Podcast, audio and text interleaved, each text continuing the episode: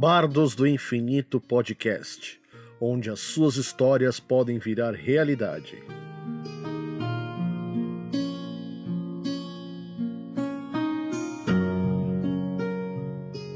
E aí, pessoal, belezinha com vocês? Tudo tranquilo? Espero que sim. Olha, tirando o mal-estar que eu estava sofrendo no episódio 10, hoje eu estou bem, obrigado. Agradeço com quem se preocupou comigo. E hoje vamos trazer a segunda parte do conto Omega Prime do nosso ouvinte lá do Animesphere, Henrique. Nós vamos trazer hoje os capítulos de 6 a 10. Então, espero que vocês curtam essa continuação. Belezinha? Vamos ao episódio e agradeço se vocês puderem ouvir até o final.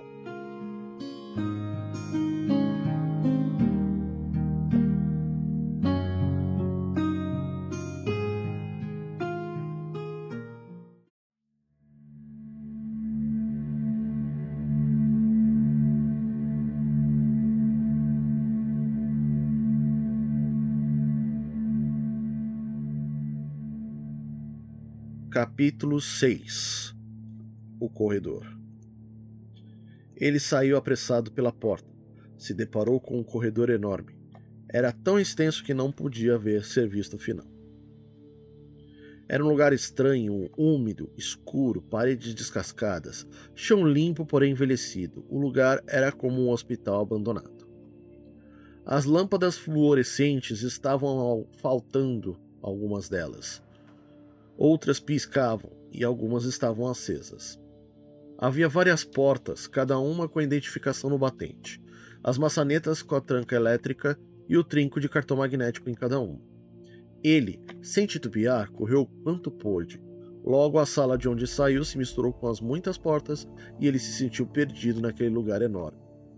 Correu até se deparar com um cruzamento e uma placa escrito saída. Aquilo renovou suas forças e ele correu como nunca. Apesar de correr muito, não se sentiu ofegante.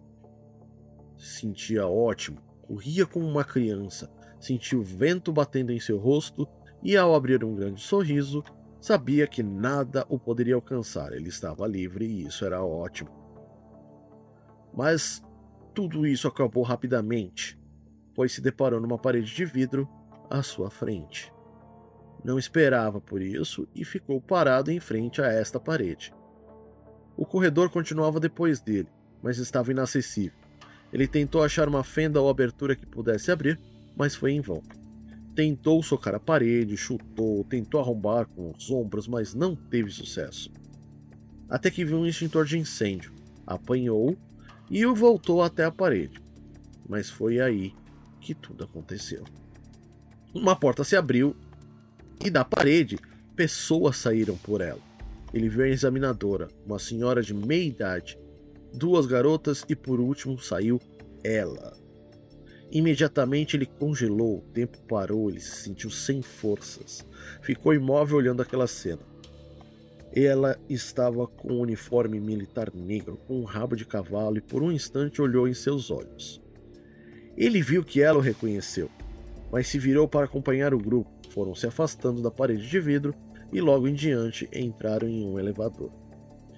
Todos entraram e ela ficou por último. No instante que entrou no elevador, ela deu uma última olhada para ele, que estava com os olhos arregalados, olhando para ela imóvel com o extintor na mão. Ele não viu quando chegaram por trás dele, não sentiu a seringa em seu pescoço e ele olhou para o elevador até ser jogado no chão e algemado. Logo dormiu com o efeito do tranquilizante.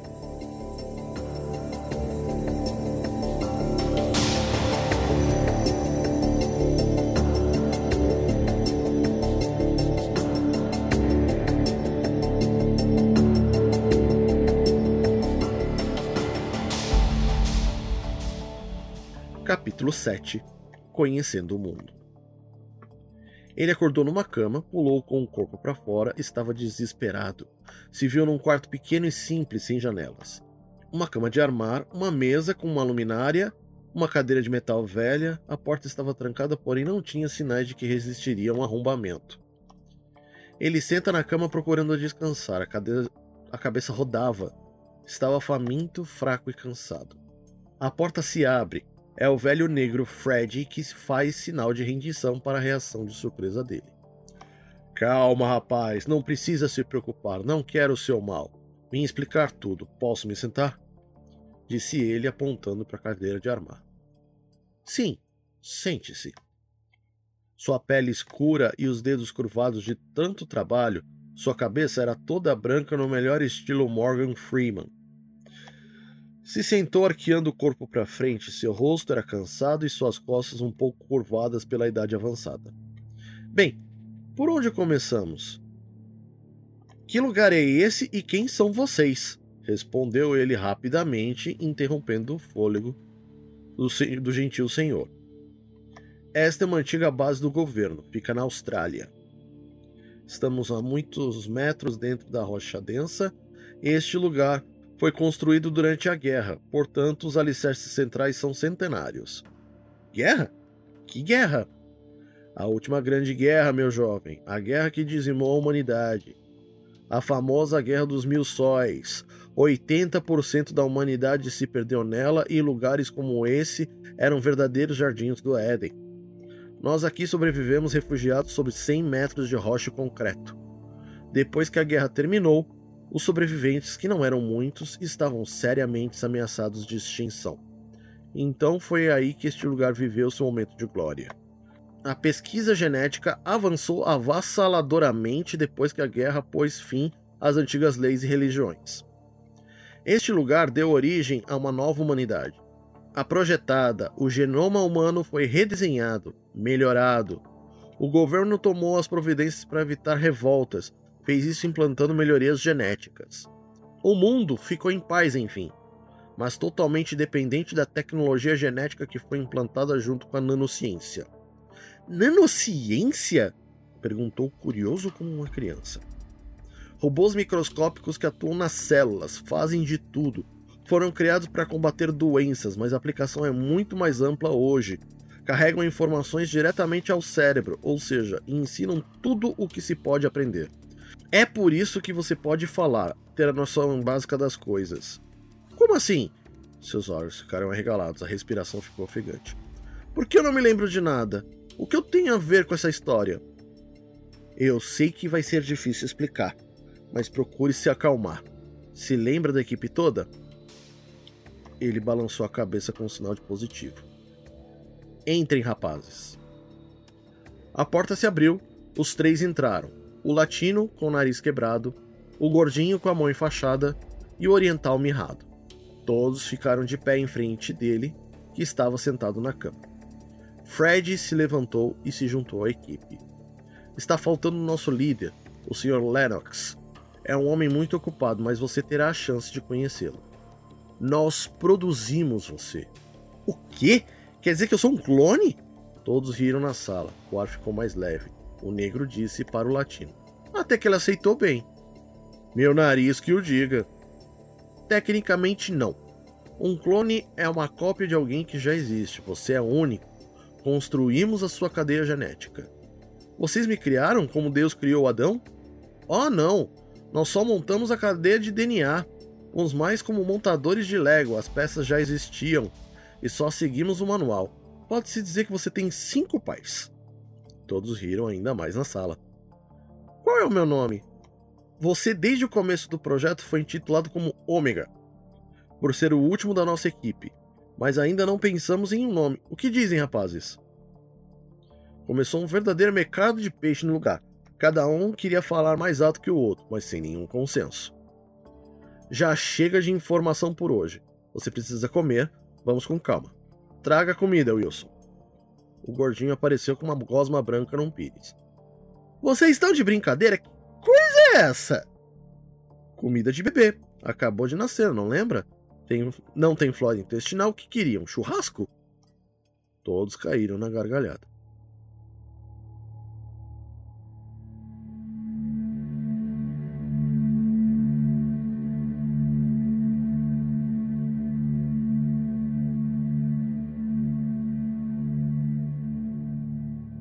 Capítulo 8 Que mundo é esse? Estamos num mundo futurístico depois da guerra nuclear. A humanidade é apenas uma sombra do que foi um dia. Continentes praticamente sumiram do mapa, os grandes centros humanos hoje são apenas lugares mortos, a radiação continua mortal e permanecerá por milênios.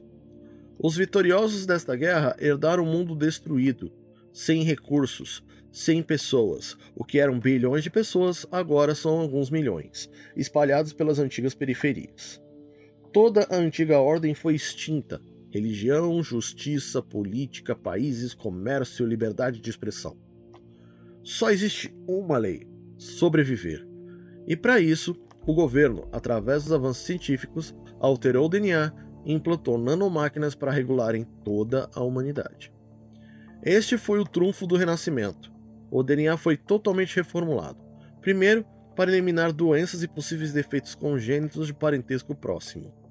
Mas, com a inclusão das nanomáquinas, a coisa realmente evoluiu. Eles eram controlados remotamente pelo governo.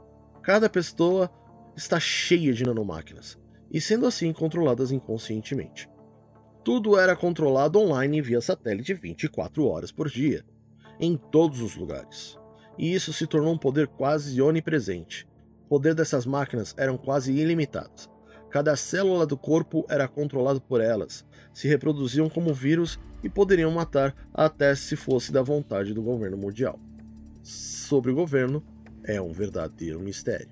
Sabe-se que a sede do governo se localiza em uma antiga cidade europeia, mas poucos são os que lá já foram, e menos ainda os que vieram de lá. Recebeu o nome de A Capital.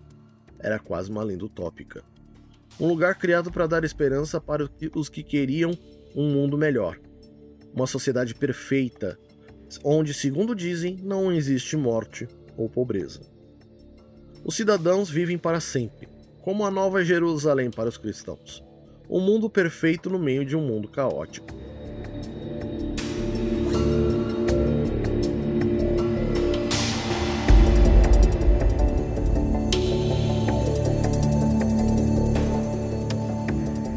Capítulo 9 Um dom especial. Pela manhã, ele foi levado até o laboratório principal e aprendeu tudo o que podia sobre sua geração e incubação. Um monitor mostrou a ele a sala onde acordou, a piscina antiga.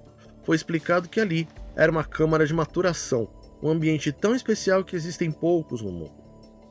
Tudo foi mostrado com toda cautela e havia muito mistério em quase tudo que via haverá muito tempo para aprender tudo. Era o que sempre diziam. Estava olhando ratos de cobaias quando Fred abriu a porta e o chamou. Rapaz, chegou a hora dos testes. Entre e se acomode.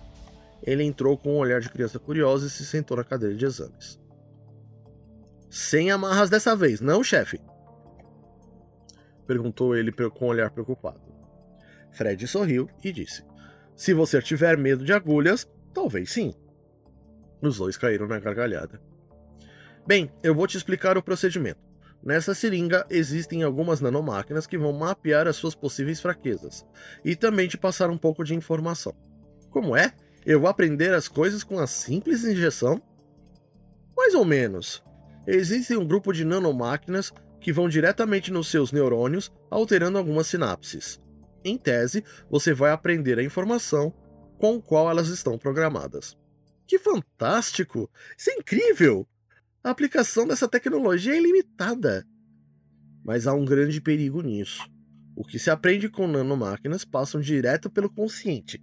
Posso manipular o que você acredita sem você ter o poder de julgar.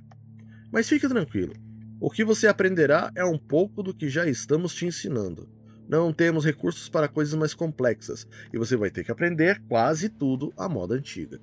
Enquanto conversavam, Fred fazia os procedimentos para injeção. Apesar de bem velho, ele possuía uma habilidade ótima para aquilo, mostrando que fazia isso a vida inteira. Tem uma pergunta. Outra? perguntou Fred se virando para ele. Por que você não me examinou lá na cadeira? E quem é aquela mulher? Ela se chama Anne. E não pertence a essa base. Ela é responsável pela aprovação dos participantes. Do confronto? Sim, do confronto, disse olhando para baixo com um ar de tristeza. Bom, vamos começar se você estiver pronto. Estou. Fred então espetou seu braço com a sonda e aplicou a injeção. No princípio, ele sentiu um formigamento, mas em pouco tempo não sentiu mais nada. Feche os olhos e relaxe. A viagem vai começar. Você vai receber informações em formas de imagens. Mantenha calma. Ele então se acomodou um pouco melhor na cadeira e fechou os olhos. Depois de cerca de um minuto, já estava impaciente. E se demora assim? Vai demorar enquanto você continuar ansioso. Disse para relaxar. Tente dormir. Então aconteceu. Ele fechou os olhos e viu um clarão. Deu um salto da cadeira muito assustado. Que isso? Você viu? Calma, rapaz. Já estão no seu córtex cerebral. Já estão fazendo as ligações. Ele se sentou na cadeira e novamente fechou os olhos. O clarão apareceu novamente e começou a se repetir freneticamente. Eu vejo muita luz, mas nada de imagens. Espera, tem alguma coisa vindo, uma pessoa. Logo após dizer isso, ele apagou. Fred riu, pensando ser o sono atrasado de clone, mas era algo inesperado. Ele continuava a descrever as imagens mentalmente, então a pessoa chegou e sussurrou em seu ouvido. Estive há muito esperando por você. Você é diferente, possui um dom. E isso vai mudar seu mundo. Você tem que ser forte. Não se entregue, ou então jamais poderá sobreviver. Quem é você? Do que está falando? Você em breve me conhecerá, mas ainda é cedo para isso. Estou gravando isso na sua mente para usar mais tarde. Ele, mesmo com os olhos fechados, viu a mão da pessoa entrando como um fantasma em sua cabeça. Sentiu uma dor tremenda e gritou com toda a força. Seu corpo estava imóvel. Acabo de liberar a face 1. Deve ser suficiente para o que virá. Sua mente estava em profunda agonia. Metade do que acontecera se perdeu para ele. Muito bem, minha criança, é hora de abrir os olhos. Acorde. Dizendo isso, a pessoa lhe deu um golpe no peito tão forte que ele saiu voando. Ele viu a pessoa ficar distante em um segundo, não estava mais na horizontal, agora estava em queda livre. Sentiu o chão chegar então tudo se apagou.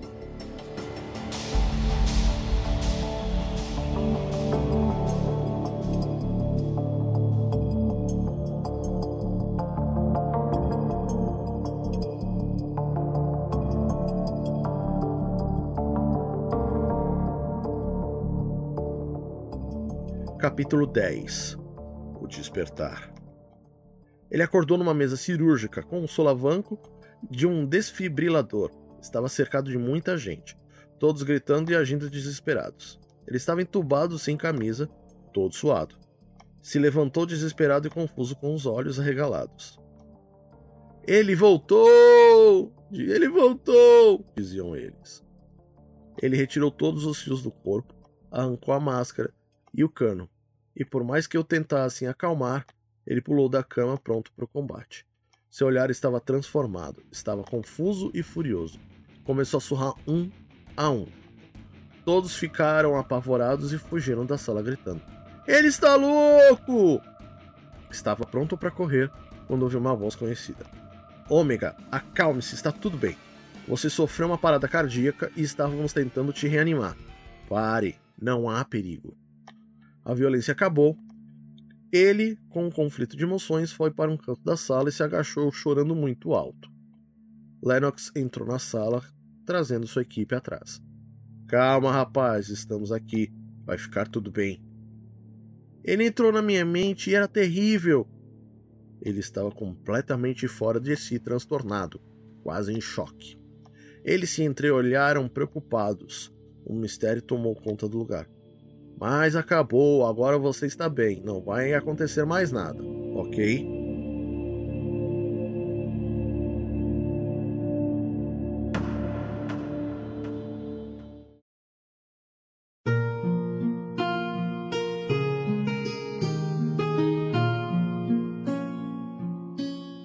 É, pessoal, o conto foi bastante tenso, não é mesmo? Então, Agradeço a todos vocês que ouviram a gente até aqui. Se você quiser ajudar o Bardos do Infinito, ajude o Animesphere. Você vai estar ajudando o Bardos do Infinito por tabela. Por enquanto, nós temos o, o Padrim, que está em padrim.com.br. Basta você procurar Animesphere lá, você acha. Inclusive, em linktr.ee barra Animesphere você acha todos os dados do, deste portal aqui. Inclusive, é, o PicPay encerrou as suas atividades de patronato, então por enquanto a gente só tem o Padrim. Logo mais uh, eu vou vir com uma, algumas novidades, é, talvez um catarse ou alguma outra estrutura para que, se você quiser, apadrinhar esse projeto para que nós possamos seguir em frente e dar saltos mais altos, ok? Agradeço mais uma vez a todos vocês que ouviram este episódio até aqui e até o próximo episódio.